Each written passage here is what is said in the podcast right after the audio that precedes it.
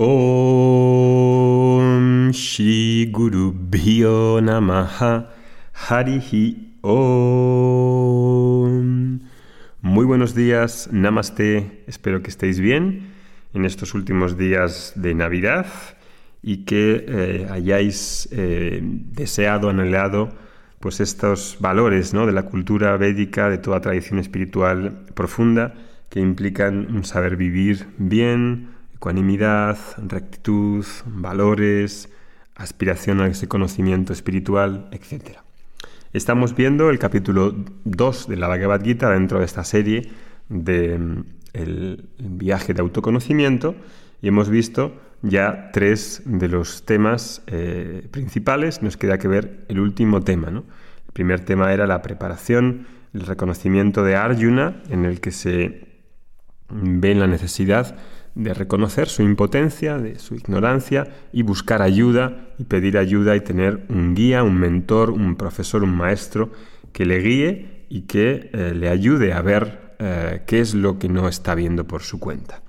El segundo tema es que trata eh, Krishna es el conocimiento de uno mismo, que es diferente que todos esos temas de desarrollo personal, de mejorar la personalidad, el carácter, los metas, la resiliencia, todas estas cosas que podríamos decir que son buenas desde un punto de vista de mejorar como persona, esto no es autoconocimiento, el autoconocimiento es otra cosa que tiene que ver con la verdad más desnuda de uno mismo y tiene que ver con qué es lo que soy fundamentalmente. Esta, esta pregunta se la hace una persona pues que tiene cierta madurez eh, emocional, cierto crecimiento, que ha vivido, eh, tiene experiencias en su vida y que ha visto que a pesar de conseguir logros, de mejorar como persona, etcétera, todavía se sigue viendo carente, deficiente y quiere saber más si hay una verdad eh, más profunda, una verdad que tiene que ver con la raíz de su ser, con su desnudez, con su silencio, con, con lo que fundamentalmente es y que no cambia. Y ahí en ese tema 2, pues desde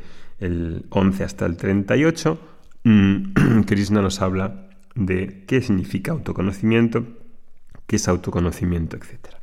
El tercero es cómo prepararse, cómo preparar la personalidad, la mente, las condiciones de una persona para que aspire a conocimiento, porque, para que desee ese conocimiento y para que tenga un compromiso, porque puede desearlo, puede anhelarlo, le puede parecer interesante, pero claro, interesante si no se materializa en algo formalizado, en algo estructurado, pues queda como una especie de wishful thinking, de un pensamiento así fantástico, eh, romántico, que puede quedar bien en una conversación, que puede mm, parecer que estás haciendo algo, pero si realmente no tiene detrás un compromiso, no tiene detrás una seriedad y un, algo estructurado, pues uno mm, realmente no está, no está haciendo, eh, no, está preparándose, no está, no está aspirando a este conocimiento y no está buscándolo, no está, no está estudiando, no está yendo más allá.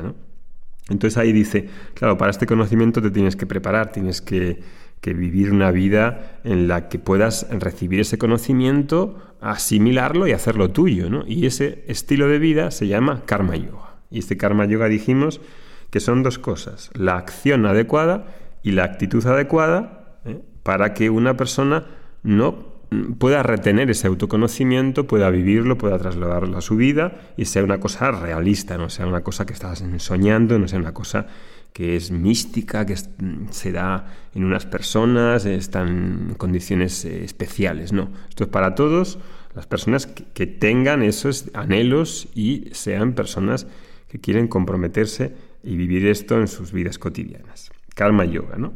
Dijimos que había una Isvararpana, Isvara Prasada. Si no recuerdas bien, puedes ver el, audio anterior.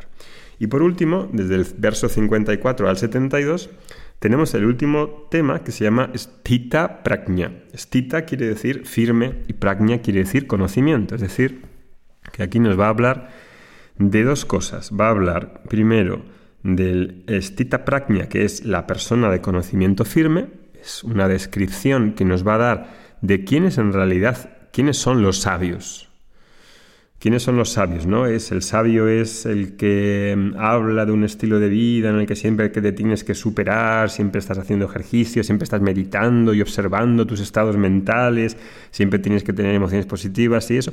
¿Es eso un sabio lo que quiere decir según una tradición espiritual antigua como, como Vedanta? Pues no, no es eso. no es eso, no es la definición que Krishna nos da en la Bhagavad Gita. Eh, hemos de saber ¿Quién es un sabio para poder aspirar a esa sabiduría? Porque si no conozco qué es la sabiduría, eh, ¿cómo creo yo que, es lo que voy a hacer para obtener esa sabiduría si no sé lo que es? Claro. Entonces, aquí en estos versos nos da dos cosas, nos da varias definiciones de lo que es un sabio, se podría decir como stita prajna laksana, que es la definición, las definiciones, y dos, las sádanas, la, forma de llegar a esa sabiduría para las personas, y aquí asume Krishna, que los que están escuchando, los que están estudiando la Bhagavad Gita, verso por verso, de una manera estructurada, no son eh, personas así, digamos, que, mm, que toman esto de una manera superficial y leen un verso por aquí y otro por allá. Y, no, está hablando de personas que ya están comprometidas, que son mumuxus, que buscan la libertad, que están informados, que conocen cuál es el mapa que tiene todo esto y están estudiando.